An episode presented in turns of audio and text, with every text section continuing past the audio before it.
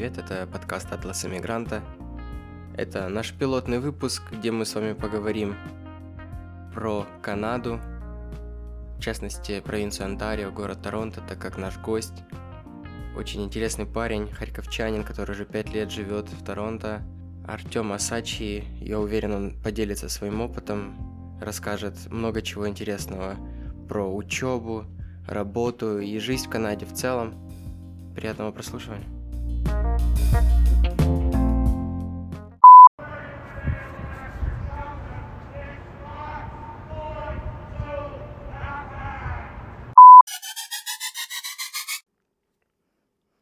Сегодня у нас в гостях мой друг э, Артем Асачи. Он уже как пять лет житель Канады. Артем работает как э, front-end web developer э, в одной из компаний в Торонто. Думаю, Артем ответит на многие наши вопросы и поделится своим опытом. Расскажи вообще, Артем, как ты нашел Канаду на карте вообще? Почему ты решил переехать? И чем ты занимался до этого? Ну, несмотря на то, что с географией у меня плохо, я каким-то образом все-таки нашел эту страну. Ну, на самом деле все просто. Я учился в Харькове в, в университете и поехал в Америку по программе Work and Travel. Я думаю, все, многие знают и слышали об этой программе.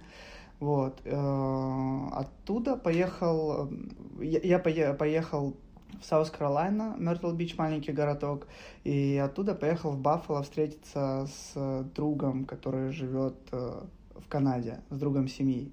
Вот. И, собственно, он там мне закинул мысль э, о Канаде, о Америке, попробовать себя э, здесь, поучиться, потом, соответственно, поработать, получить документы, ну и дальше уже решать, что и как делать. Это если вкратце. Да, где ты учился? Чем ты занимался вообще до того, как решил переехать? А, учился в Харьковском национальном экономическом университете на факультете международные экономические отношения. Закончил университет и буквально сразу, и сразу же сюда приехал. То есть там лето чуть-чуть там поработал пару месяцев на какой-то работенке и все. И сразу, буквально после, после университета сразу приехал э, в колледж э, продолжать учебу. До того, как ты приехал сюда учиться, ранее ты не был в Канаде, да? Нет, никогда не был. Никогда. Ну, вообще, какое мнение о Канаде до того, как ты сюда переехал? Ну, поскольку я был э, в Америке, для меня Канада это была та же Америка, вот один, один в один, то есть я себе так ее представлял. А, просто называется Канада, а не Америка. Но думал, что здесь все точно так же, как и в Америке. А, но оказалось немножко все по-другому были, да, вот такие представления, что вот, допустим, я в Нью-Йорке был, и я думал, что вот Торонто это такой же, такой же Нью-Йорк, только чуть-чуть поменьше. Когда ты уже сюда приехал, э, твое первое впечатление вообще, что тебя удивило, может, какие-то... О чем ты подумал, когда вышел с, э, авиапорта? О чем подумал? Я подумал, где, где небоскребы. Я как, как только вышел с аэропорта, я сразу начал оглядываться, искать небоскребы. Ни одного не нашел. И пока мы ехали с аэропорта, меня друг семьи встречал. Вот, и пока мы ехали к нему домой, я все время спрашивал, где, где небоскребы, где, где вообще, где мы находимся. Он говорит, ну, типа, небоскребы в даунтауне. Я говорю, а где даунтаун? Он говорит, ну, типа, далеко. Я говорю, ну понятно. То есть это была серия «Мама Адамора», Сложно так, знаешь, ты просто так вот выходишь с аэропорта и все, ну, ощущается, что по-другому, просто, просто потому что, ну, знаешь, долгий перелет. И вот, кстати, я всегда, когда возвращаюсь в Канаду с Украины, а, то для меня, ну, здесь вот, не знаю почему, запах другой. Да, я хотел у тебя как раз спросить, ты э, постил недавно в сторис вообще, или я читал на твоем профиле, что у каждой страны есть свой запах. Вообще хотел спросить, в чем, в чем это проявляется? Как, как ты э, как ты можешь охарактеризовать канадский запах и сравнить его с украинским? Я бы не сказал, что, может, у каждой страны есть свой запах, но вот просто, знаешь, я, типа, когда выхожу с аэропорта, вот как-то по-другому просто все пахнет. Потом ты буквально сразу же привыкаешь к этому. Ну, точно так же и в Украине, там вот что-то как-то по-другому. А с чем у меня характеризуется канадский запах? Ну, с травой, наверное, со скунсами, потому что пахнет примерно одинаково. Ты сюда ехал учиться. Когда ты выбирал между вузами, у тебя уже было какое-то конкретное представление о том, чего ты хочешь получить вообще? На, на какие параметры ты опирался, когда выбирал? В итоге к чему ты пришел? Когда я сюда ехал, у меня вообще не было ни малейшего представления, как это все будет э, в плане учебы, не говорю уже об остальном. Э, я долго выбирал. Я, наверное, посмотрел все программы э, всех таких самых популярных колледжей в Онта... ну не в Онтарио, а в которые ряд в Торонто и возле Торонто вот реально все программы, то, что они предоставляют, одногодичные, я посмотрел в каждом колледже и думал, долго выбирал, сравнивал. В итоге я выбрал первую программу uh, Project Management, uh, потому что, ну, просто почитал описание, мне, мне понравилось uh, вообще, что это, как бы, я подумал, что это то, чем я бы хотел заниматься, вот. И плюс это а,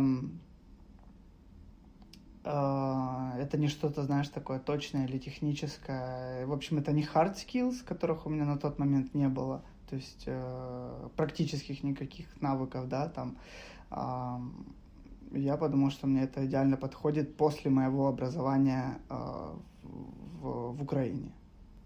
Вот, в общем, давай мы все-таки сфокусируемся на канадской системе образования, обсудим ее. Она очень такая необычная, мне кажется, даже. Э, как вообще-то дети учатся? Можешь рассказать про, про школу здесь? Как они поступают в колледж, в универ? Думаю, стоит обсудить, в чем разница все-таки между колледжем и университетом. Многие все-таки, мне кажется, не понимают, что такое колледж в Канаде и чем он отличается от американского. Я думаю, ничем не отличается американский колледж от э, канадского. А, кроме стоимости. Я в Америке дороже. Ну, потому что даже курс доллара он а, дороже. В американском колледже ты можешь подтвердить ученую степень, а в канадском нет. Даже в этом разница нет? А, можешь. Я же я подтверждал свой диплом здесь. То есть здесь он котируется. Есть специальная организация, которая заверяет э, диплом твой э, с твоей стороны, там, с Украины, с России, неважно откуда и он потом котируется здесь, в Канаде. То есть, допустим, если у тебя ну, бакал, бакалавр, они его там ну, смотрят, проверяют, переводят и потом просто приравнивают его к их степени, которая у них есть. То есть, ну, скорее всего, это тоже будет бакалавр. То есть никакой другой не будет. Хорошо. Говоря, э, так сказать, о детишках, э, о школьниках вообще, как дети, во сколько, э, не знаешь, во сколько канадские дети идут в школу? И сколько... У них 12 лет обучения, да, это, это э, сначала начальная школа, потом средняя, потом уже high school. Да, они могут а, выбирать между предметами. Они рано начинают учиться, ну, в плане, а, у них там дошкольно, вот эти как садик, да, какой-то там, они тоже что-то уже начинают э, учить, или у них какие-то предметы, ну, это насколько я знаю, насколько слышал. А, ну да, потом начальная школа, средняя и э, high school. После этого в high school у них, кажется, дается возможность, э, то есть у них есть базовые предметы, которые ну, обязательно нужно учить, сдавать, а есть предметы, которые на выбор. Ну, между, ну грубо говоря, э, там science, это ну, физика, химия, да, и, ну, к примеру, искусство. И вот ты выбираешь, что тебе ближе, и ходишь только на эти а, предметы. У них есть какая-то, как, э, например, ЕГЭ или ЗНО, э, система э, экзаменов, когда заканчиваешь школьную программу? У них есть, то есть балл, он важен, а, средний балл. То есть, когда ты заканчиваешь школу, high school, то смотрят на твой балл при поступлении в колледж. То есть, как, если он недостаточно высокий, тебе, возможно, придется взять предметы какие-то вот в школе, которые ты плохо сдал, подтянуть их, чтобы у тебя был лучший балл, и ну, заново пытаться поступить в колледж. Но у них же есть какие-то обязательные finals exam или что-то? Да, на, это, на этот вопрос я могу точно ответить, потому что э, барбер, который меня стрижет, он как раз-таки заканчивает high school сейчас, и вот ну, работает уже э, барбером, Получается, у них какая система? У них э, на протяжении семестра есть несколько тестов. Там, ну, к примеру, там три, да, и четвертый, который final тест, финальный, да, а, семестровый или неважно, как, как его называть. И просто потом вот эти а, баллы суммируются. То есть, допустим, тебе нужно, ты максимум можешь набрать 100 баллов, да, по, за этот предмет.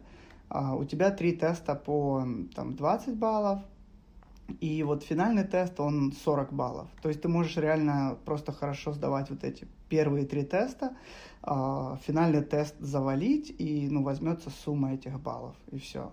А, плюс э, у тебя есть какие-то домашние задания, за которые тоже тебе даются баллы. А, и все. То есть даже ты можешь выехать на хорошую оценку, чисто выполняя домашнее задание хорошо, и все. А, на уроке тебя никто не вызывает, к доске тебя никто не зовет. Так что ну, с этим немножко попроще. Окей, потом, все же, когда ребенок заканчивает здесь школу, он поступает, у него есть выбор между колледжем и университетом. Все-таки, мне кажется, большинство канадцев именно предпочитают учиться в университетах, если у них есть такая возможность. Э, какая, э, ты видишь ли какую-то ты разницу? Можешь ее как-то описать? Почему, почему они выбирают все-таки высшее образование? Хотя э, я отслышал от очень большого количества людей, что колледж дает много практики, и это образование, которое стоит своих денег. Да, я думаю, я думаю, это знаешь, как без бумажки ты какашка, а с бумажкой человек.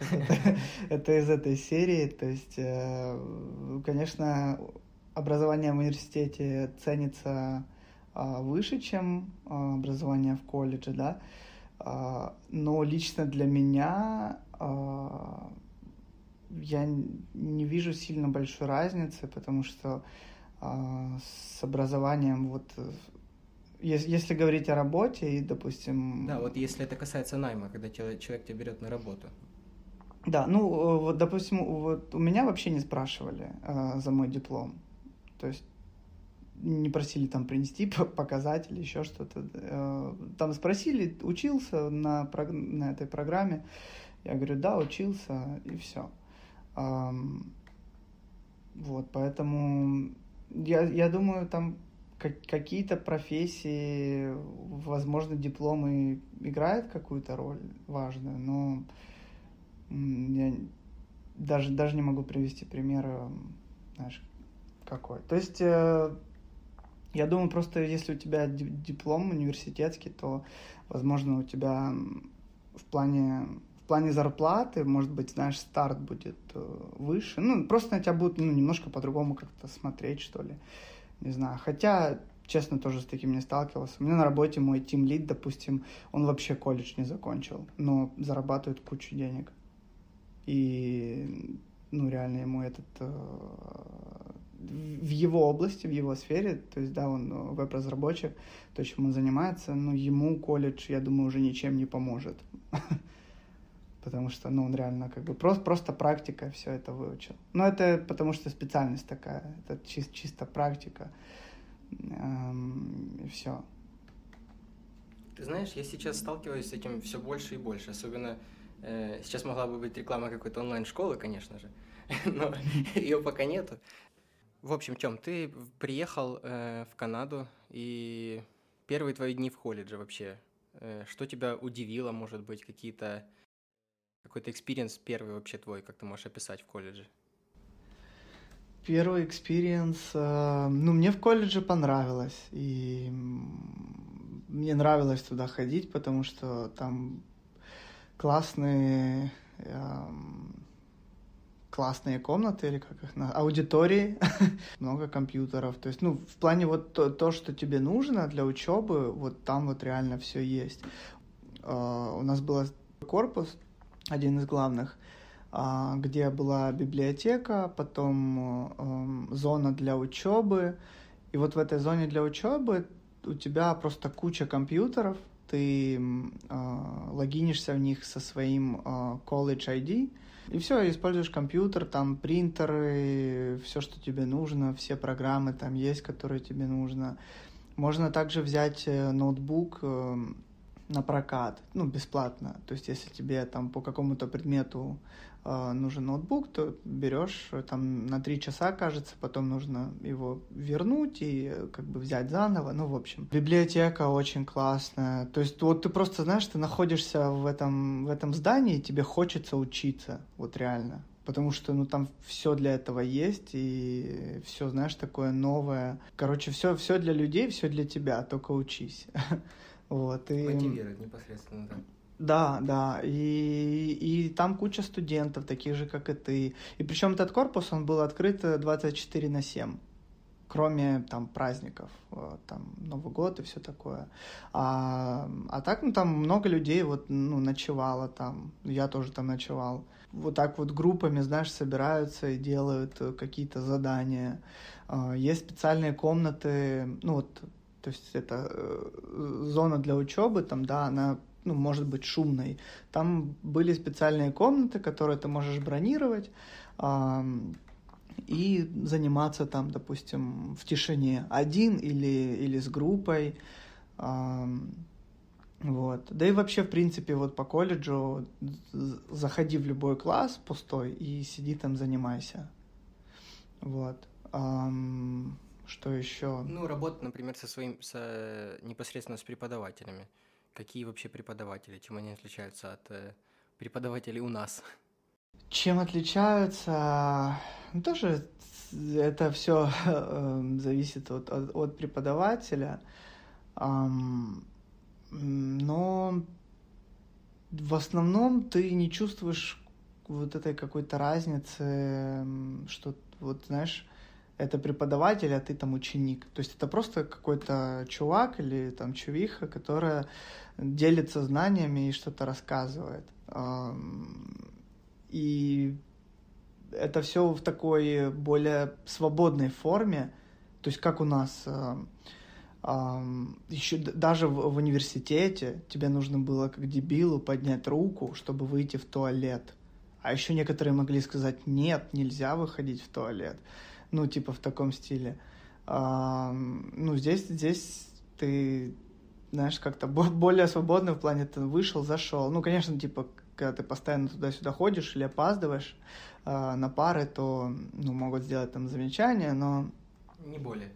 Не более, да, им вообще все равно, как бы по большому счету на тебя ходишь ты не ходишь, там, да, они там ставят, э, отмечают отсутствующих и все, то есть э, что, что еще? Есть э, некоторые преподаватели там могут тебе помочь. То есть, если тяжелый предмет, они могут сами организовать как бы такой факультатив и предложить, кто не понимает, кто не догоняет. Можем собраться, я пройдусь по той-то, той-то теме, теме, поспрашивайте у меня вопросы. Либо после, может выделить там определенное количество часов, в который ты можешь прийти и ну, позадавать э, там вопросы, что-то позаниматься. Помимо преподавателя, ты можешь же тоже получить помощь от сотрудников библиотеки, да? Могут помочь сделать какой-то research. Да, там тоже есть такая, такая штука. Я никогда не пользовался, но да, э, а, нет, я пользовался, чего. В общем, те студенты, которые успевают по какому-то предмету, их преподаватель может э, как бы порекомендовать, что ли, как э, помощникам своим или, ну, как, я не знаю, как это назвать правильно.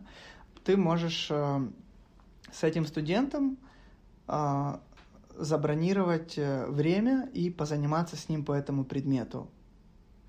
Э, и студенту за это будут платить. Ну, не ты, а колледж.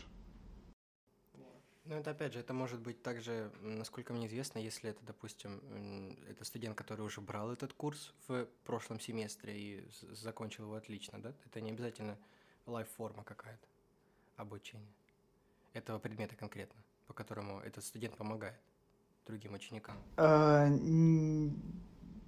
Нет, ты можешь, ты можешь преподавать этот, ну, как, как студент, ты можешь преподавать этот предмет э, другим, другим студентам, э, когда этот предмет еще идет у тебя в программе. либо, э, ну, потом, когда уже, знаешь, этот предмет прошел, ты не можешь преподавать его, ну, потому что уже нет нужды. Но про сотрудников библиотеки, про, про которых ты говоришь, да, там есть на постоянной основе тоже как, как такие помощники, что ли, которые, э, да, которые там хорошо успевают, ну, грубо говоря, там по математике, да, и они там находятся в определенные часы, и ты можешь также забронировать с ними время, и они тебе объяснят, расскажут какую-то тему. Да, вот если мы с тобой затронем вопрос э, вообще полиси в местных колледжей, касаясь э, читинга, касаясь э, плагиатов, э, как строги они вообще, э, как часто делают на этом акцент – Э, бывали ли у тебя случаи, когда там, не знаю, твоих одноклассников э, выгоняли из аудитории или э, прочее?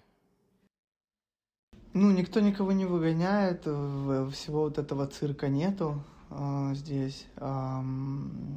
Здесь, здесь просто по-другому. Если ты да, в плане домашнего задания, если оно идентичное, то ну, просто не ставят оценку. Ну, конечно, говорят, что типа 0 баллов, потому что вот то и то э, задание там одинаковое, один в один, к примеру. Ну, могут спросить там, кто у кого там взял. Ну, никто, в общем, не занимается этим особо выяснением этих отношений. А, ну, у меня такого не было. В плане домашних заданий все равно все друг у друга как-то списывают, там делятся, помогают. Ну, просто это как бы немножко меняют все равно. То есть задание все равно оно по-другому. То есть с этим никогда никаких проблем не было. А, а вот на тесте, да, было такое, что кто-то у кого-то что-то спрашивал, и сделали два замечания, а на третье забрали просто тест. И причем это был финальный тест как правило, самый важный, да, который занимает там 20-30% от всей оценки. Да, да. Ну, не самый важный, ну да, в общем, можно хорошо баллов на нем заработать. Um, и там, да, чего-то преподавательница прям вот так вот ну, не, не хотела соглашаться, там, что, в общем, идти, идти на уступки какие-то. Еле-еле, в общем, эти ребята уговорили ее, чтобы переписать э, тест этот. Поэтому когда тест, то да, все ну, довольно, довольно серьезно. Да, и если ты хочешь его переписать, ты тоже идешь в отдельный, в каждом колледже это, как правило, тест-центр, где тебя тоже обсматривают всего и садят э, напротив преподавателя, где ты можешь писать с тест с ребятами, которые пишут вообще что-нибудь другое. Окей. Э, в, общем, в целом, один семестр это, как правило, 14 недель, да, то есть весь твой курс есть определенное количество работ, они, каждая стоит с отдельным дедлайном, как правило, это там одна работа в неделю, один ассаймент или там один тест в неделю. Как правило, какие-то задания, ассайменты, они весят, могут весить там от 5 до 15 процентов. Квизы, всякие короткие тесты, это от 5 до 10 процентов. И тесты, финальный тест или midterm, как, как здесь называется, это, как правило, там от 15 до 30 процентов. Тоже все зависит от курса. То есть, по сути, ты можешь даже э, не ходить на эти уроки, не делать домашние задания, если ты просто выполняешь все свои ассайменты и тесты. Да, да, тебе главное набрать э, минимальное количество баллов. Это, кажется, 60... Э, кажется, по предмету должно быть больше 50, а в сумме за семестр должно быть э, минимум 60. Э, то есть э, ты спокойно можешь э, примеру, на 100% да, сдать э, два предмета, э, на остальные там три, э, так, там, в общем, на, на 50, грубо говоря, да, а на третий, ну, там вообще забить на этот предмет, и все, и ты, ты будешь знать, что ты все равно сдашь, ты пройдешь, то есть, э, ну, да, дальше другой семестр. Вот, да, то есть, ну, главное, главное просто опять же, каждому предмету понимать, как, как, какая оценка идет за какое задание. И когда ты понимаешь, что у тебя уже есть, допустим, там 40 баллов, да, а за финальный экзамен тебе э, максимум могут дать э, также 40, то ты вообще не переживаешь, да, и можешь сфокусироваться на других предметах, а на этом уже не делать там домашние задания, тесты какие-то, а просто уже написать э, финальный тест и все. Окей, okay. если ты получил э, диплом колледжа, и ты хочешь, например, получить э, э, магистра в университете, можно ли сделать какой-то транзит э, каких-то каких-то курсов своих, которых ты уже сдал? Легко ли они общаются между собой, колледжи и университеты? Я думаю, если ты поступаешь на магистратуру, то ты не, не сможешь перенести никакие предметы из колледжа. Вряд ли. А если заново, на bachelor? Вряд ли тоже. То есть это все достаточно separately, и все вот эти инстанции, они между собой достаточно мало общаются и отделены друг от друга. В этом, ну в вот даже у нас, я вот моя первая программа была Project Management, а э, вторая моя программа здесь была это веб-разработка. И в программе веб-разработка у меня был курс Project Management. И я говорю, зачем мне Project Management кур, э, курс, э, то есть ну, предмет, если я э, закончил программу, можно мне просто ну, баллы там засчитать автоматом поставить или еще что-то. Э, ну, мне сказали нет. Потому что, ну, все равно там по-другому, и э, там мы вот это будем рассказывать, и это надо знать. В общем... Ну, они адаптируют, мне кажется, больше под ну, конкретные задачи твоего веб-разработчика.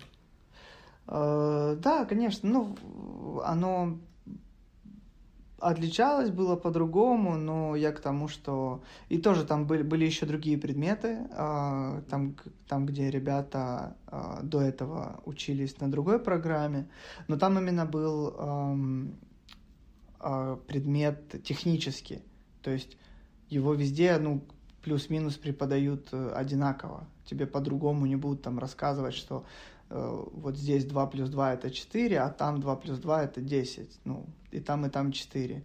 И им тоже все равно не разрешили, э, ну, не поставили автоматом, хотя у них с прошлой программы э, стояла оценка за этот курс уже. Вот вроде бы не такая, не такая уж большая разница, да? Это даже все происходит в пределах одной инстанции, одного колледжа. Но даже здесь это разъединяют и говорят, что это разные вещи. Они не, don't work for it. So, э, в целом, Артем, вообще, как, э, как ты был удовлетворен своим, своим experience ом в колледже? Ты считаешь, оправдано ли вообще то время, которое ты потратил, те силы, которые ты вложил, тем знаниям, которые ты получил в итоге? Вообще, в целом, опыт из колледжа твой, как он остался у тебя сейчас? Как ты его ассоциируешь, позитивно или негативно? Конечно, позитивно. А, ну, хоть и были негативные моменты. В целом это был очень интересный опыт, хотя вот э, когда я уже на второй программе учился, э, я уже устал от учебы, программа была тяжелая, и я уже просто хотел поскорее закончить с учебой и начать работать, потому что слишком много учебы было в моей жизни. В целом, э, опять же, вот э, на первой программе мне было интересно, я много чего узнал и применял во второй программе, и ну вот даже по работе применяю. А во второй я узнал мало чего, потому что программа была очень интенсивная, и я сам потом долго нудно нагонял упущенные какие-то темы, моменты, до сих пор нагоняю. Да и во время обучения тоже много времени тратил на самообучение. Вот, поэтому, опять же, это все очень индивидуально и зависит от программы. Мне было тяжело, некоторым ребятам было легко и скучно на этой программе. Вот, поэтому если отвечать на этот вопрос, э, стоит ли эта программа, да, там, тех денег, для Ник она, ну, может, и не стоила. Для меня, ну, наверное, стоила, ну, в, в плане знаний. Хотя, опять же, я много, много чего сам учил. Ну, а в целом, э, то есть, э, вот, опыт колледжа мне, мне очень понравился. То есть, было бы, наверное, прикольно поучиться Э, в колледже, может быть, э, пораньше чуть-чуть, хотя там разные вообще э, возрастные группы. э, категории, там, начиная от э, скольки, 18, там, да, и, и заканчивая 60, там, абсолютно разношерстные. Просто я учил, я, я учился, я параллельно работал, и для меня колледж это был как бы, скажем так, одна маленькая ступенька, по которой мне нужно пройти, вот, и я как бы в полной мере не, не застал все радости вот этой вот колледжа, там, потусить как-то с одногруппниками часто где-то, а, в общем, вот это вот все было в основном так, э, работа, учеба. В общем, в целом ты остался э, рад своим, своему опыту в колледже. Дальше ты вообще видишь какое-то продолжение своего образования или хватит его в твоей жизни уже? Может, ты все-таки хочешь еще как-то усовершенствовать свои знания, может получить какой-то еще один сертификат или пока рано потом говорить? А, нет, да, я хочу получить несколько сертификаций, а, но это это не, не займет год или сколько там, да, это для этого не нужно поступать в колледж. Это, эм, грубо говоря, сертификат, который, который даст мне больше веса э, при, когда я буду искать, допустим, новую работу, другую компанию, буду проходить собеседование и эм, для хедхантеров и рекрутеров тоже как бы эти сертификация будет иметь значение. То есть, опять же, просто бумажка. Просто бумажка, на которую, благодаря которой на тебя немножко уже по-другому смотрят. Подводя итоги канадской системы образования. Это у нас 12 лет э, школы, и затем с программы абсолютно могут быть любые. Это может быть one year certificate in college, это может быть uh, two, two year, два года, три года uh, программа для диплома. И в университет, университетах программы могут быть абсолютно тоже э, разной длины, начиная от скольки, Тём? От двух, наверное, до четырех, от трех с половиной? Ну, это все зависит от программы. Э, то есть, да, есть э, от года программа, потом 2-3, потом бакалавр обычно на 4 года. Э, потом уже идет вся вот эта магистратура, PhD и так далее. То есть это реально все зависит, все зависит от программы и на, насколько, какой там объем в этой программе. То есть есть такое, что программа, допустим, в идеале должна была бы длиться э, два года, но ее, так знаешь, сжали, она интенсивная, и получился год. Э, поэтому это все очень, все очень индивидуально, зависит, да, даже от колледжа зависит. Одна и та же программа может быть нем, ну, немножко отличаться. Отлично. Переходя плавно к теме социума вообще канадского, буквально, может, месяц назад у интервьюера Дудя на YouTube-канале вышел, вышло новое интервью с Евгением Чеботковым, комиком, э, стендап, комиком, подкастером также. И Евгений Чеботков также учился в провинции Онтарио. Недавно в этом же интервью он высказался, что канадцы чересчур правильные, Тём. Ты это, если я не ошибаюсь, тоже репостил в своем профиле. И вообще, как ты согласен ли ты с этим? Почему канадцы чересчур правильные? Если ты согласен. Или почему нет? Э, ну, конечно, я согласен, больше согласен, чем не согласен. Ну, то есть, конечно же, не все такие прям правильные. Ну, правильные в плане каком, что есть, э, да, какое-то вот какое-то правило или закон, и его будут соблюдать, ну, 90% да, людей. А, и то есть то, что, что там государство советует, говорит, то опять же, это будет выполняться, ну, уже меньшим количеством людей, но вот, допустим, сейчас карантин, да, в, в Онтарио, да и по всей Канаде, э, карантин, и как бы нужно сидеть дома. И многие люди реально сидят дома.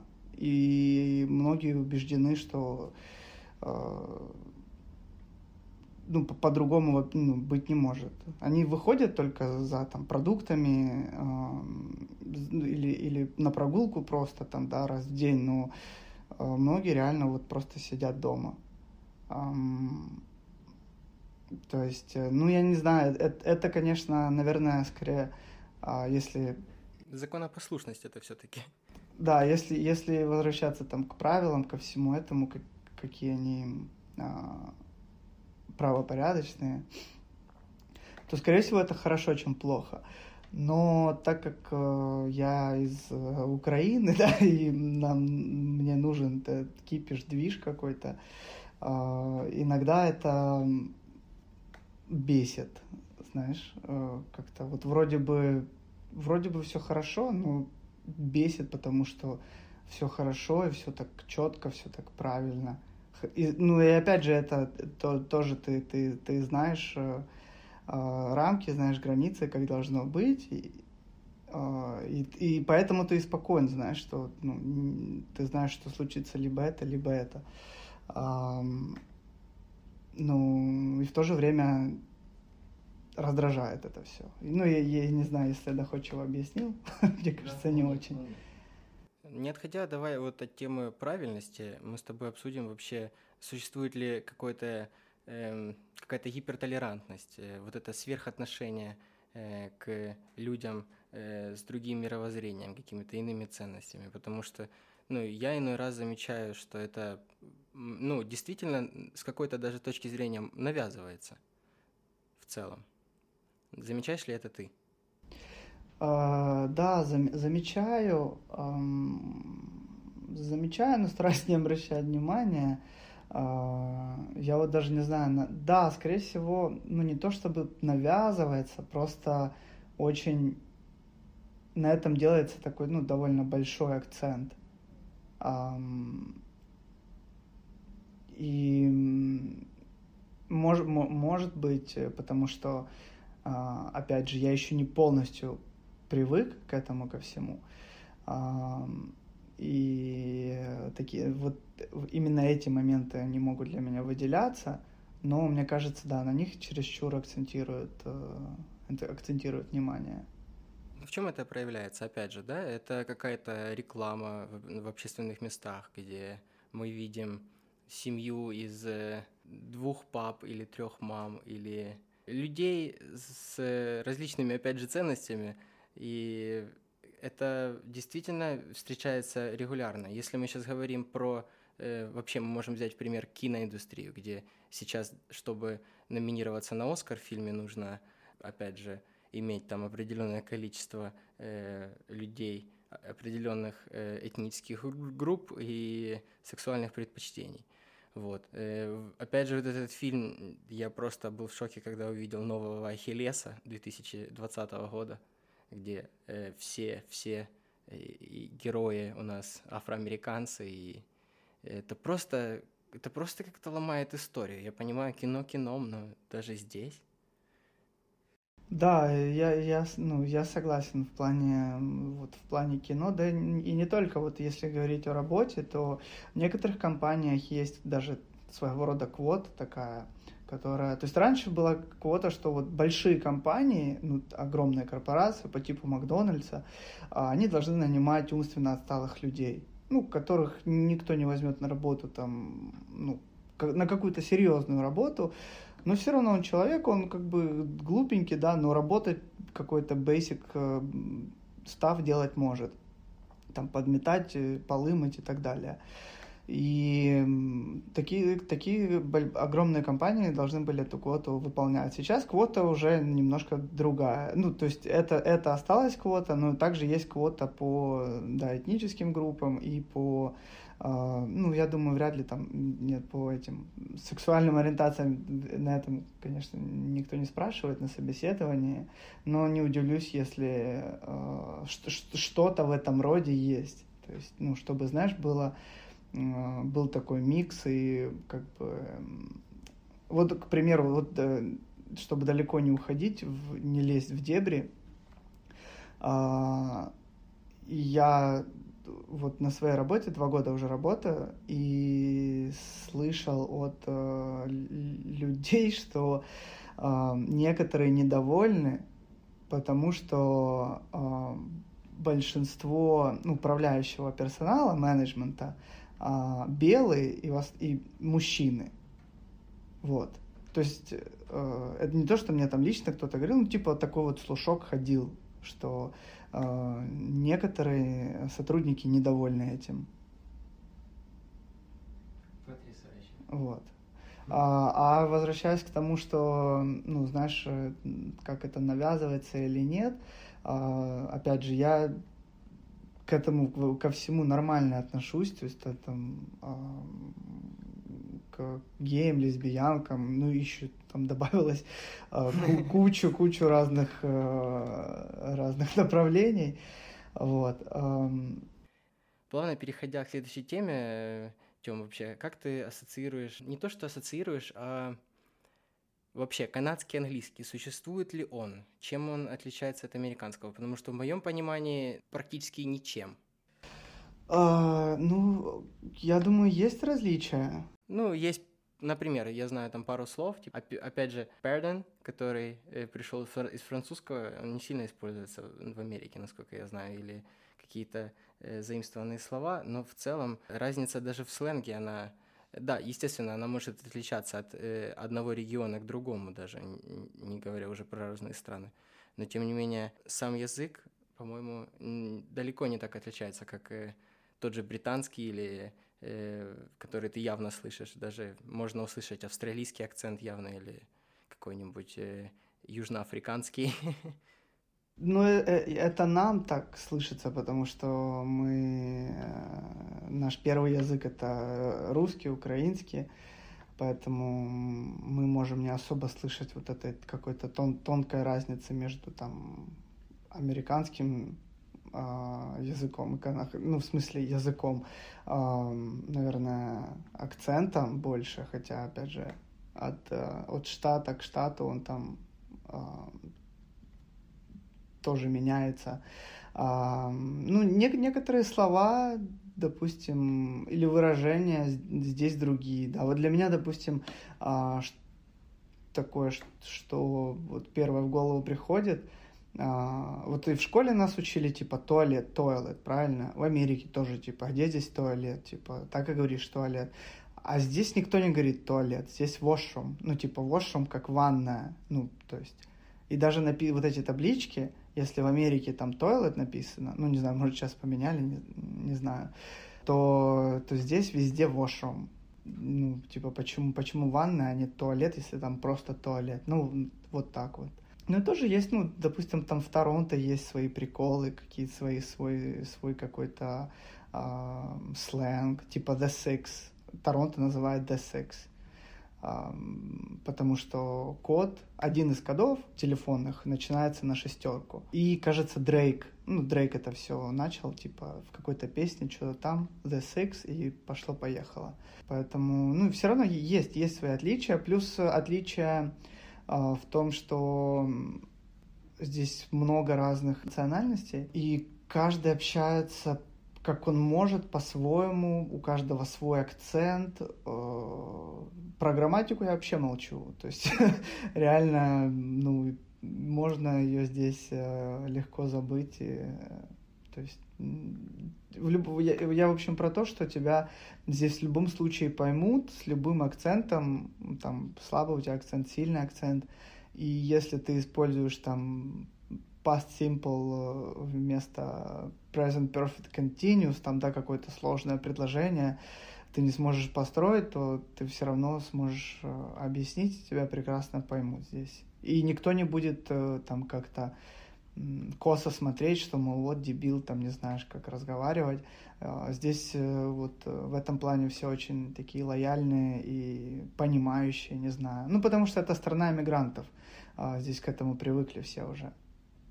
Здесь люди живут по 10 лет и английского не знают. Но все же, вот некоторые акценты для меня это, например, э, никого не хочу обидеть, опять же, но для меня вот э, индийский акцент в английском, я его э, не то, что он мне режет слух, но я его могу плохо понимать очень. Особенно это чувствовалось, когда у меня были преподаватели индусы, и их нужно было слушать по, по два с половиной, по три часа э, про какую-то очень скучную тему. Это было реально очень сложно, потому что на некоторые звуки прям ну, сл- сложно понимать всякие там liabilities и прочее. Ну, ты просто в Брамтоне не жил. Вот, Брамтон — это такой индийский район на, э, городок, да, на северо, э, на северо-западе GTA, Great, Great Toronto Area, ну, там самого Торонто, по сути. Да. То есть э, там прям... Тём, расскажи, может, пару слов хочешь добавить или нет? Ну что, там, там просто много, много индусов в этом городке, и я там жил, к сожалению. И как вообще опыт был? Да такой, ну как опыт, просто я не знал, что Брамтон, там живут, ну, как бы одни индусы, ну, живут и живут, ну, пускай, ну, просто... Ну, вот ты приехал, и ты сразу начал э, жить в, в ну, шерить, я так понимаю, апартмент, да, или нет, с какими-то ребятами, индус, индусами или нет? Нет, я жил один. Когда приехал, я, я жил один. Я хотел снимать комнату, но посмотрел, какие ужасные условия. А, то есть я посмотрел пару комнат, реально ужаснулся. Это был первый раз, когда я домой захотел. Я вообще подумал, зачем я сюда приехал. И с перепугу снял бейсмент, ну, как бы подваль, цокольный этаж а, в частном доме. А, но жил там один. Ну, ты потом жил в резиденции колледжа или ты где-то все-таки э, жил в кондо с кем-то или нет? Э, потом, потом оттуда я переехал, я жил, э, я переехал в дом, снимал комнату в доме, в частном доме, там жил с другими ребятами. И потом оттуда опять тоже переехал в другую комнату и жил там э, с филиппинской семьей, и они еще сдавали комнаты э, ну, другим людям. А, а потом уже переехал э, в квартиру и жил и живу okay, один. Что-то из твоего опыта жизни с э, людьми э, других национальностей, может, что-то хочешь выделить, что-то запомнилось, какой-то, может, специфический традиция какая-то или запах какой-то специфический? Ой, ну если я начну рассказывать про свой опыт... Ну, что-то самое яркое, может, у тебя есть какое-то яркое воспоминание? Ой, одно, одно краше другого. на самом деле. Ну, жить, жить с кем-то, это особенно... С... То есть, хорошо, я вот жил с, филиппинской семьей. Они довольно так пожилого возраста были, у них были конченые правила. Они постоянно что-то готовили, оно такое, вот, в основном рыбное, часто они готовили рыбное, это все воняло, тянуло мне в комнату, ну, в этот э, запах заходил. Это вот одно яркое воспоминание. Вот в плане акцентов и разговора, вот э, я, я с ними общался, и я, я уже понимаю, что они хотят сказать, но они все равно вот, ну, как-то долго вот строят предложения, там что-то пытаются объяснить э, на ломаном английском с этим филиппинским акцентом. И это, конечно, тоже раздражает, особенно потому что ну, мне на таком языке объясняли правила, там, что я что-то не так сделал в доме, что там типа стирку надо там сразу забирать, а не через полчаса, как она постиралась, потому что куча людей там типа ждет еще постираться, и вот это вот все, знаешь. А, и это, конечно, раздражало сильно. Ну, это один, один из таких моментов. Ну, таких моментов куча абсолютно разных. А я вообще с сумасшедшим жил. А ну, а ну. В чем это проявлялось? Ну, в его, в его поведении. Ну, он реально ну, наголо больной тип был. А в чем это проявлялось? Ну, допустим, вот я стою на кухне, готовлю, открывается дверь, и он мне говорит, ты не поверишь, с кем я только что разговаривал. Я говорю, с кем? Он говорит, с Иисусом. А я уже до этого знал его все выкидоны, э, и спокойно себе стою, дальше готовлю, говорю, и что он тебе сказал? Он говорит, он мне сказал, чтобы я типа взялся за голову, не страдал херней, начал работать, потому что, ну, тогда не работал, ну, в общем. Я говорю, а его Эдди звали, я говорю, Эдди, ну, типа, слушай Иисуса, прислушайся. Потом он ну, проверял постоянно вентиляцию, знаешь, вот эти вот, там, где э, кондиционер, вот это вот все. Я, я утром просыпаюсь, иду в ванную, там откручена эта вытяжка висит просто с потолка. Я спускаюсь вниз на кухню, там этот Эдди, я говорю, Эдди, что с этими, с вентиляцией? Он говорит, «Э, я проверял ее на жучки. Э, говорит, за, за мной следит государство. И смотрит в окно, смотрит в окно и говорит, вон та машина э, выглядит подозрительной. А говорит, она уже здесь стоит второй день. Ну вот, то есть э, вот такие вот всякие моменты. Drug enforcement. Ну, он, ну, он травку покуривал, но он не был... Э, ну, он был на таблетках, ну, чисто по здоровью. Ему нужно было принимать таблетки. А, но когда он их не принимал, то у нас вот такие разговоры были. Ой, надеюсь, у Эдди все отлично сейчас. Он взялся за голову, и Иисус э, наставил его на путь верный, так сказать. Надеюсь. Э, давай мы с тобой обсудим все-таки э, разница между США и Канадой. То есть э, граница между США и Канадой, прежде всего, самая длинная граница в мире, начиная от берегов Атлантического океана и через весь континент она тянется до берегов Тихого, опять же. Очень интересная граница, в принципе, и очень такой интересный факт, что, в принципе, 80% э, населения Канады живут в расстоянии 300 километров от американской границы. В принципе, Тём, вот это ты изначально говорил, что ты как бы не видел большую разницу между Америкой и Канадой. Но если мы попробуем ее найти, опять же. Давай я начну. Все-таки это разная политическая система. Если в Канаде э, это парламентская власть во главе с премьер-министром. И есть еще такой параметр, как власть короны. Это все еще она э, есть здесь, в Канаде, так как это бывший доминион Британской империи. Э, Америка — это все-таки демократическая республика во главе с президентом. И э, не только в этом лишь разница. Мне кажется, в целом ментальность людей здесь, и она все-таки немножко отличается.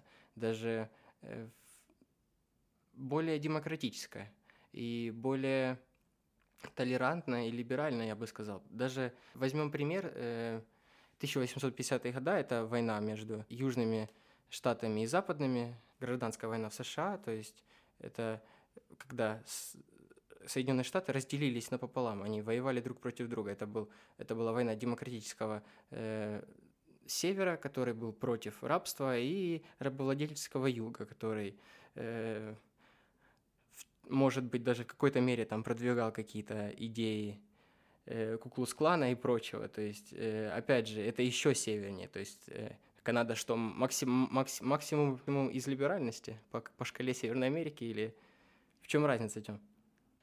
Давай вернемся.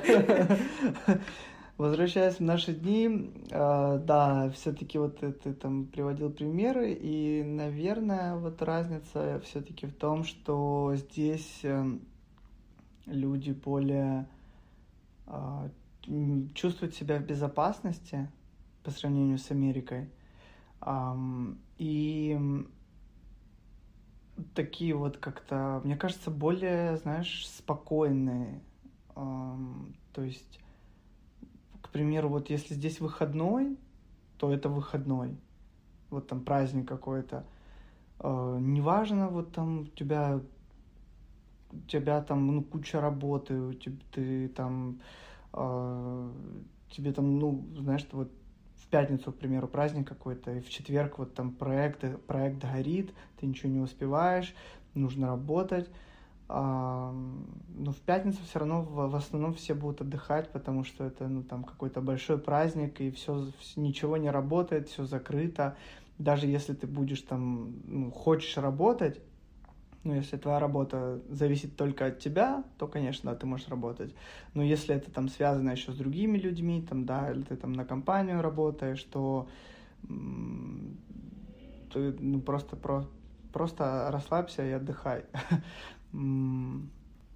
Окей, если мы говорим с тобой о найме на работу вообще в целом, ты заканчиваешь у нас, ты заканчиваешь колледж в Канаде. У тебя как происходит этот процесс? Ты подаешь документы на рабочую визу, ты, да, ты начинаешь искать работу. С чего ты посоветовал бы начать? Может, ты сказал, посоветовал бы начать ребятам просто создать профиль на LinkedIn и да, ты, ты заканчиваешь, э, заканчиваешь колледж. Во-первых, э, в колледже обычно есть, э, есть такой отдел в колледже, который помогает с с резюме.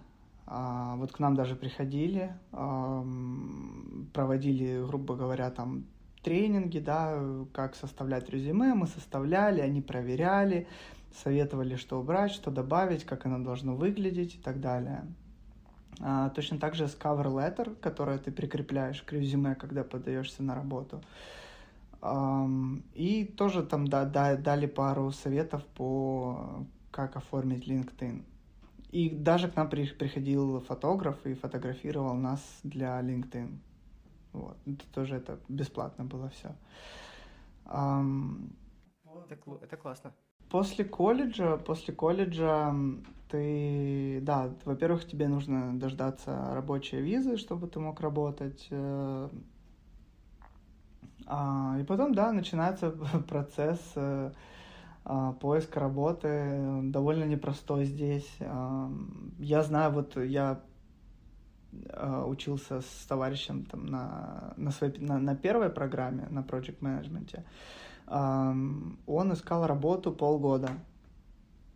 Некоторые ребята там три месяца искали работу. То есть, ну, это довольно такой... Может, может занять э, время и гла- главное долбить и не опускать руки, а, потому что, да, процесс нелегкий. Ну, в общем, да, очень, в общем, очень важно, а, опять же, чтобы у тебя было хорошо составленное резюме. А, обязательно, когда ты подаешься на работу, а, прикреплять к нему cover letter. И опять же, чтобы LinkedIn, да, твой профайл был в порядке и синхронизирован с твоим резюме. Вот. И, конечно же, ты все, даже если ты подаешься, ну, грубо говоря, там на веб-дизайнера, да, все равно разные компании требуют, у, всех свои требования, и в зависимости от их требований ты эм, как бы лепишь свое резюме. То есть у тебя есть, э, скажем так, твое основное резюме, твой скелет, да, каркас основной, а ты на него накидываешь мясо в зависимости от того, какое мясо нужно этим компаниям. Воу, воу, вот это ты акула бизнеса, конечно. Мясо. Э, слушай, ну, получается, вкратце, то есть не, ты не отсылаешь 200 тысяч одинаковых резюме, ты берешь э, конкретно одну позицию, на которой ты понимаешь, что ты хочешь работать, и тратишь свое время, чтобы попытаться максимально угодить им, по крайней мере, на бумаге. Да, да, э, именно, потому что и вот здесь только работает подход э, качества, а не количества. То есть э, ты одно свое резюме одинаковое, ты раз... потому что я так делал, у меня ничего не работало. А вот когда я начал, э, вот э, меня заинтересовала какая-то работа, э, и я тратил, ну, где-то, вот если прям сильно меня заинтересовало, я реально хотел, э, хотел бы там работать, я тратил где-то час времени на то, чтобы подрихтовать резюме и подрихтовать э, cover letter. В целом, вот э, что такое cover letter, чтобы слушатель понимал? Mm. Это да, письмо, где ты описываешь, почему именно ты да, видишь себя на этой позиции, почему э, именно твои какие-то цели, убеждения пересекаются с этими же целями компании, почему ты можешь решить их проблемы. Ну, по сути, да, да. То есть это как бы превью, превью тебя и твоего резюме. А, многие компании э, вообще не читают резюме, пока они не прочитают cover letter. То есть, э, э, если ты отправил свое резюме, и оно идеальное, знаешь, то есть это э, ты тот, кого они искали, если нету cover letter, даже не будут смотреть на твое резюме. Сразу, то есть это настолько важно? Да, да. Опять же, это зависит от компании, но лучше перестраховаться и э, отправить cover letter. Это ну, всегда в плюс, никогда не в минус. Да, и в cover letter ничего там не нужно писать военного, просто э, представиться, кто ты, что ты. Там есть ну, свой темплейт, своя форма, как его писать, но вкратце это твой адрес, э, кому это адресовано, письмо, вкратце о себе, кто ты, что ты, учишься, работаешь, чего хочешь от них, какие твои навыки а, и почему ты считаешь, что ты идеально подходишь э, под, э, под эту роль, кого они пытаются нанять. Да, если ты понравился работодателю, прежде всего он позвонит тебе, проведет такое э, фон-интервью или обычно это все-таки сразу митинг? Как это у тебя бывало? А, нет, э, всегда это телефонный звонок. Эм, и потом тоже зависит от компании. То есть э, это телефонный звонок, потом тебя приглашают э, именно на собеседование уже прийти. В самом, извиняюсь, в самом телефонном звонке у тебя вообще спрашивают, да, все еще интересна ли тебе эта позиция? Какие вопросы обычно задают? Эм, да, то есть э, их заинтересовало твое резюме. Э, они звонят и просто хотят пообщаться с тобой и понять вообще, насколько э, твое резюме, да, соответствует э, тому, что ты будешь говорить. То есть они тебя могут спросить пару каких-то вопросов основных по касательно твоего резюме или твоего, твоего обучения или прошлого опыта работы, или что-то связанное вот э, именно с их работой, там, да, эм, могут спросить там пару каких-то технических вопросов, э, и все. То есть это, ну, буквально там минут 15-20. Это, гру грубо говоря, э, знакомство. Э, если все хорошо, тебя приглашают э, э, на собеседование уже в компанию. Вот. А после собеседования, то есть, опять же, есть несколько этапов собеседования. То есть э, в какой-то компании телефонный звонок и потом само собеседование, все. Потом тебе говорят, либо ты нанят, либо нет. Э, есть компании, где тебе звонят, ты общаешься, потом тебе могут выслать э, какое-то задание, которое ты должен сделать. А, если ты сделал это задание, ты потом общаешься уже с, с, другим, с другими менеджерами. А, если а, ты понравился этим менеджерам, ты будешь общаться уже с более senior э, менеджерами, ну, с как их, которые короче, менеджеры менеджеров, более э, директора, можно их так назвать, ну, в общем. И вот таких вот раундов может быть и больше четырех, и больше пяти, в зависимости от э, роли и компании. Вот.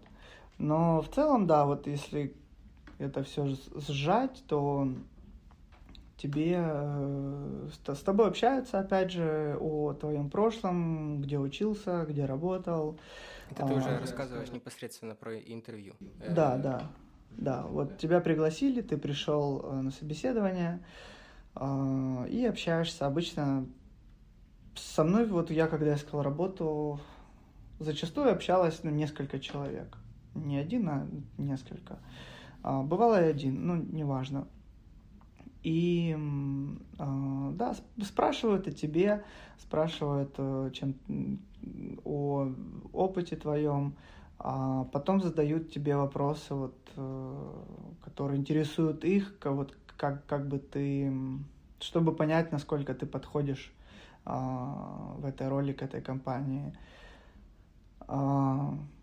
Вот. Главное говорить уверенно, никогда говорить не знаю, не могу, не умею, я такого не делал. А, не, молчать. Э, Окей, okay, а если у тебя спрашивают, ты такое делал, а ты этого не делал, то что говорить в такой ситуации? Могу научиться?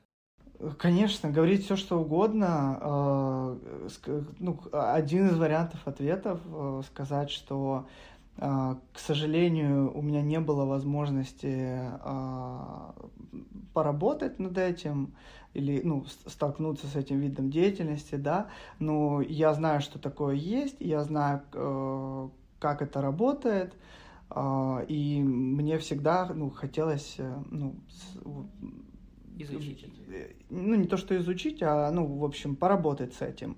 И поскольку у меня есть опыт э, вот в том-то, то мне не составит труда э, уже э, что-то выучить и работать вот с вот, с вот этой штукой, с этим предметом, да. Um, вот. То есть как бы лить воду и не говорить просто «нет, я не работал» и молчать. Нужно говорить, что «нет, не работал, но очень хочу, я быстро учусь, и э, мне это интересно». И вообще я вот буквально вчера купил курс, э, онлайн-курс, связанный с этим, и вот сейчас приду домой, буду учить. Это блестяще, просто потрясающе.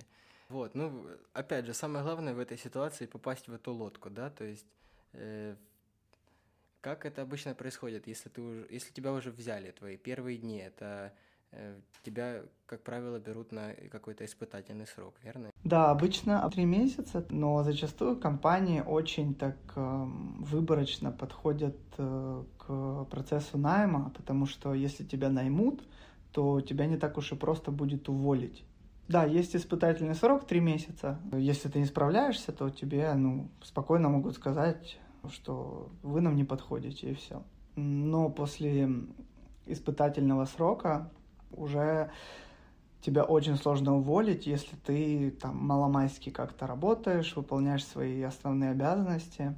Вот. Поэтому э, очень многие компании, для них э, важно какой то человек, вот э, даже в первую очередь, потому что уже есть какой-то коллектив формировавшийся, э, есть свои какие-то процессы у них внутри, и они просто ищут э, дополнительное звено. Э, главное, чтобы был хороший человек, знаешь, ну, грубо говоря, а всему уже научат.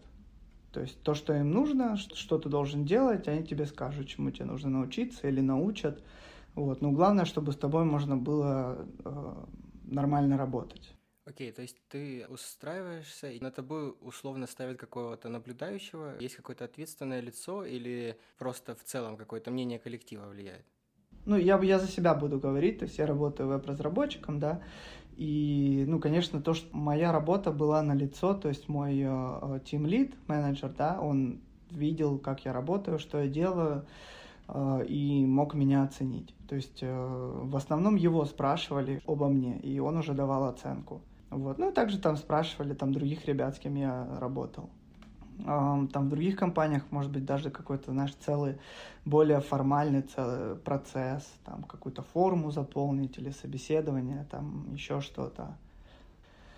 Но в любом случае тебе дают э, обратную связь и говорят, что вот прошло три месяца и так-то и так-то, вот э, все тобой довольны, но можешь подтянуть вот здесь, можешь подучить вот, вот это.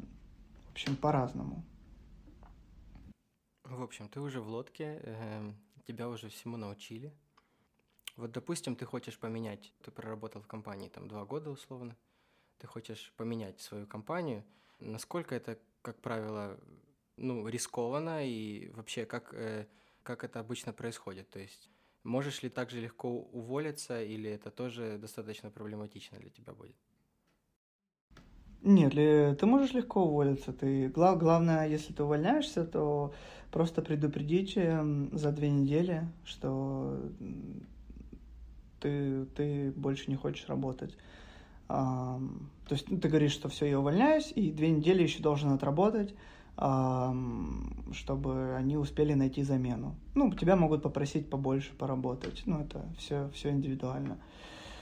Если ты квалифицированный специалист, опять же, во время того, как ты работаешь в другой компании, на том же LinkedIn тебе могут э, предлагать предложения другие компании, возможно, лучше твоего. И у тебя всегда есть возможность сменить обстановку вокруг себя, возможно, найти какие-то варианты более быстрого развития своей карьеры где-нибудь в другом месте. Если м, говорим, опять же, про работу, какие-то не то чтобы льготы, но в целом предоставляется ли какая-то поддержка с точки зрения организации? Э, есть ли у вас какие-то содружества, как э, workers unions or something? Помогают ли они как-то с, э, может, вообще процесс pension funds, как это происходит? Ну вот насчет, возвращаясь вот к, к, к предыдущему вопросу про смену работы, опять же, все, все это очень тоже такой щепетильный процесс, потому что э, так же, как и компания, ищет, да, какого-то сотрудника, так довольно, довольно щепетильно. То есть э, точно так же и ты должен относиться к этой компании в плане, вот ты, ты, ты уже проработал, да, там три года в этой компании, ты уже знаешь, тебя знают, ты вот там на хорошем счету, э, в общем, тебе уже легко там работать, знаешь, ты знаешь все подводные камни, и работаешь себе работаешь, знаешь, никакого стресса, ну, так, грубо говоря. Но если ты увольняешься, начинаешь работать на другую компанию, тебе там что-то не нравится, как бы потом вот это начинается опять, да, поиск работы, которая, э, и компании, которая тебе подходит и которая тебе нравится. То есть это все очень важно, и во время, во время э, интервью, да, и поиска работы нужно задавать ну, максимальное количество вопросов, писать имейлы, то есть конечно, ты всего не задашь, да, там обычно полчасика вы общаетесь по телефону, и, да и лично тоже, там у них же тоже свое расписание, поэтому тоже важно вот все, что тебя интересует, э, написать э, e-mail потом, да, менеджеру, с кем ты общался, вот, э, ну, вообще это как бы важно, и это этикет поиска работы, я не знаю, как это назвать, но после собеседования обязательно нужно писать имейл, что, мол, спасибо, что со мной пообщались, мне было так приятно узнать о вашей компании, а, мне очень все понравилось. Ну, в общем, такое, э, подлизнуть, поцеловать, ну и спросить э, эти вопросы, которые тебя интересуют. А, это тоже важно, потому что они будут видеть, что ты действительно заинтересован, да, да. Особенно если вопросы, знаешь, нормальные, не просто там какие-то, а сколько я, я буду зарабатывать и все такое, а именно по существу.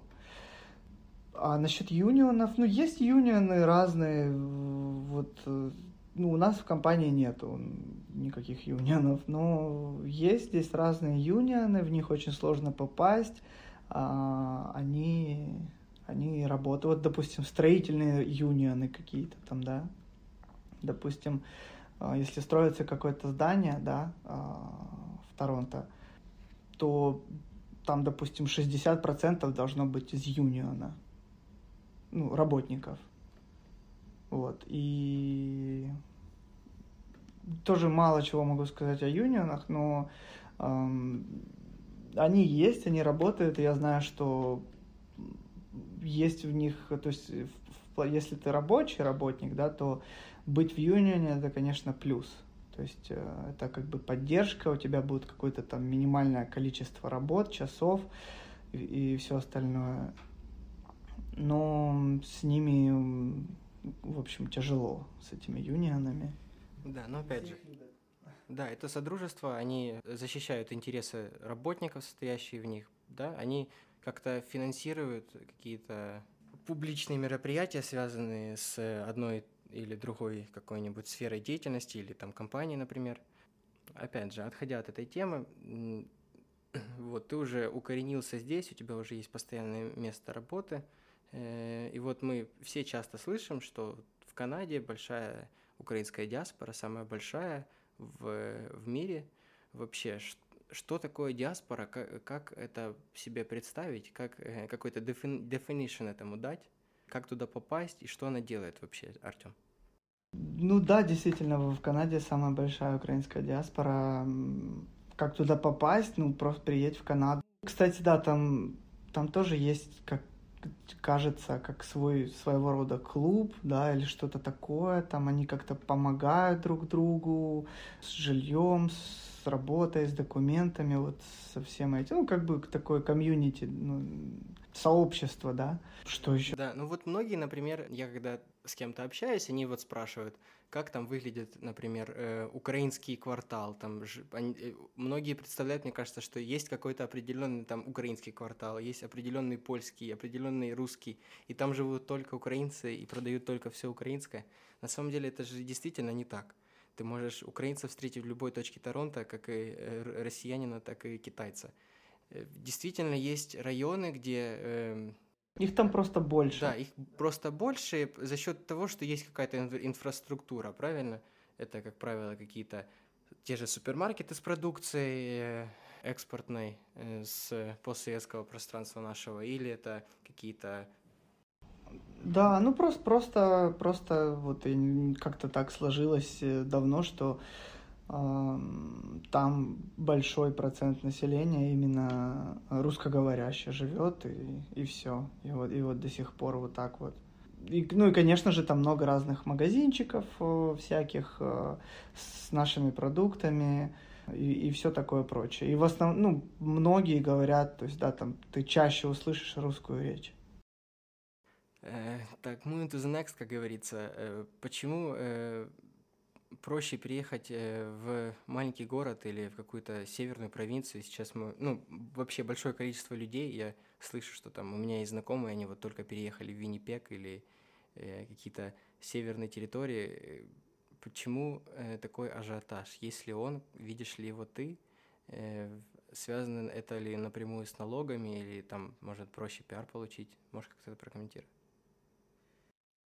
Я знаю, что обычно переезжают люди, которые мигрируют, эм, вот, допустим, с Украины сразу им дают э, рабочую визу в, в какой-то определенный, э, в какую-то определенную провинцию, и они там должны находиться. То есть э, эти провинции, они, ну, там очень мало людей живет, и, ну, конечно, их нужно заселять, развивать и так далее. Поэтому они стараются, ну, туда всех пихать. Я думаю, да, там налоги будут поменьше, чем, чем в Онтарио или в Бритиш Колумбия, в Квебеке тоже. Ну, потому что там ничего нету, и там нечего делать, и этот регион вообще не развитый. Вот. Да, ну, поэтому, наверное, проще получить, э, как бы, меньше головняка, получить документы, вот в тех провинциях. Там все, знаешь, так более, более тише, спокойнее, все плавно. Да, в моем понимании, вот север Канады, даже вот северо-запад отсюда, это какие-то э, какие-то леса и озера, сплошные озера.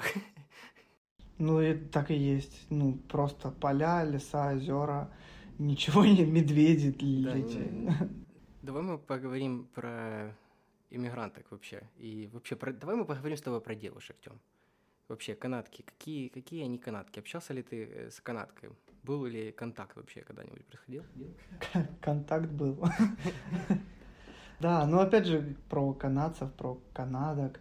Это те люди, которые здесь просто уже давно живут. Они могут вообще быть абсолютно с разных стран, просто они здесь выросли, либо приехали, ну, находясь там еще в школе, да, поэтому э, они могут быть из, из Индии или с Мексики или еще с какой-нибудь другой страны. Вот, поэтому, опять же, да, все, все, все зависит от, э, от эм, окружения и, и воспитания. Ну вот у меня сложилось какое-то впечатление, Э, что разница все-таки большая. Если мы даже смотрим в общем, то действительно многие канадки могут э, оскорбиться таким вещам, о которых ну, даже не задумываются э, какие-то. Разница с нашими девочками? Да, да, да. А, ну конечно, разница, ну, конечно, есть. Да, и обсуждая вот это, даже это даже проявляется у маленьких детей. Вот этот какой-то феминизм, знаешь, э, своего личного опыта. Была такая ситуация, когда э, он, мы занимались спортом там в своем зале по борьбе, и у нас там на младшей группе есть пару девочек, там возраста там 13-12 лет, и просто после тренировки мы убираем снаряды, и как-то раз пытался вот я перед девуш... девочкой маленькой э, встать и вырвать у нее э, из рук тяжелую гирю 16-килограммовую, которую она пыталась потащить. На что я получил реально э, такое выражение лица, как будто бы я ее чем-то обидел. Показала угу. ее какой-то ее, ну, как будто бы я оскорбил ее этим, что оценил ее неполноценным человеком, каким-то членом социума. Да, и... у, у меня точно такое же было. Вот один в один, только вместо гири был, была коробка. Вот. Э, но все же они видят себя вот этими полноценными, не то что видят, так и должны видеть себя полноценными членами общества, и это даже проявляется, например, э, вот когда ты ходишь, Артем, если ты пошел с канаткой в ресторан, как ты обычно э, предложишь оплатить счет или это чаще всего она будет против этого? А, ну, здесь нормально делить счет, то есть э, пополам. Ну как, кто что заказывал. Это вообще вполне нормальная практика здесь. Чаще всего будет так или mm. это исключительно от ситуации зависит? Это зависит. Ну, конечно, если ты предложишь, ну... Мало кто откажется, да. Вряд ли откажется. Ну, не, ну могут сказать, что типа, да нет, нет, it's okay, типа, давай, ну, типа, я заплачу. А, поэтому все зависит от того, насколько ты э, хочешь заплатить за девочку. И насколько ты настаиваешь, если она говорит, нет, давай пополам. Окей, но если сравнить, допустим, даже не то чтобы наших девочек, а вот э, наших девочек, которые сюда приехали, мне кажется, они меняются все-таки, когда э, молодая девушка приезжает сюда, у нее как-то меняется ее мировоззрение, она ну, конечно, человек меняется, потому что он попадает э, в другое, в другое вообще окружение, и не меняться здесь невозможно. Если ты не меняешься, то тебе очень тяжело будет всегда везде, и везде, а, даже если ты находишься всегда в одной стране. Ну, опять же, да, все, все, все зависит от, э, от, от человека. Ну, сейчас мы о, о девочках, да, то есть э, здесь вот основное для меня, что самое такое, что в глаза бросается, это то, что, конечно же, наши девочки намного лучше за собой ухаживают, и это вообще, то есть вещи, которые я в Украине воспринимал эм, как данность, да. здесь реально эм, с этим есть небольшие проблемки, эм, вот, поэтому конечно, да, если, скажем так, никому не в обиду, любая посредственная девочка ну, из Украины, из России, приезжая сюда, здесь будет чуть ли не первая красавица. Ну, это так. Э, потому что она за собой ухаживает, она, знаешь, ну, да, да, да. адекватная. А, и по, по сравнению с... Не со всеми, конечно, но по сравнению с многими девочками, которые здесь родились или здесь э, ну, давно уже находятся, да, то разница очень, очень большая.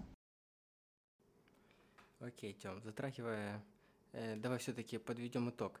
Для тебя есть э, разница, как, может, ты акцентируешь на этом внимание, или тебе абсолютно все равно? Если ты хочешь пойти на свидание с девочкой – Э, украинка она или нет, или все-таки какие-то э, изначально, идя на свидание с украинкой и нет, у тебя есть какие-то ожидания или нет? Понимаешь, чем я?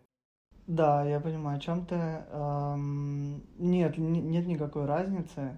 Эм, то есть, ну, если девочка нравится, то нравится, неважно, откуда она и на каком языке говорит. Но, конечно, языковой барьер в плане не то, что там мы не можем пообщаться на какие-то темы, потому что у меня или у нее плохой английский там, а в плане даже, ну, э, мы разные, мы в разных странах э, там родились, выросли, сложнее найти, знаешь, вот эту общую точку соприкосновения.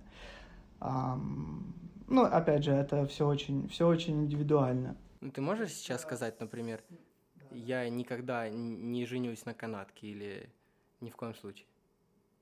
Нет, я, я так не скажу. Никогда не говори никогда, но э, я думаю, что такие серьезные отношения, которые у меня будут, это, скорее всего, будут э, с русскоговорящей девочкой, потому что ну, общение, и оно очень-очень важно, и а, особенно такое, знаешь, глубокое общение. А, понимаю, как а, оно в основном, ну, мне кажется, про проще это с, с, нашим, с, с нашей девочкой найти такое общение. В общем, сегодня с нами провел этот вечер мой друг Артем Асачи. Он поделился своим опытом жизни в Канаде, вообще в целом. Э, единственное, Артем, последний момент, может, ты можешь посоветовать какие-то свои любимые места в Торонто, куда ты бы точно посоветовал бы сходить нашим слушателям? На турники. А, куда сходить?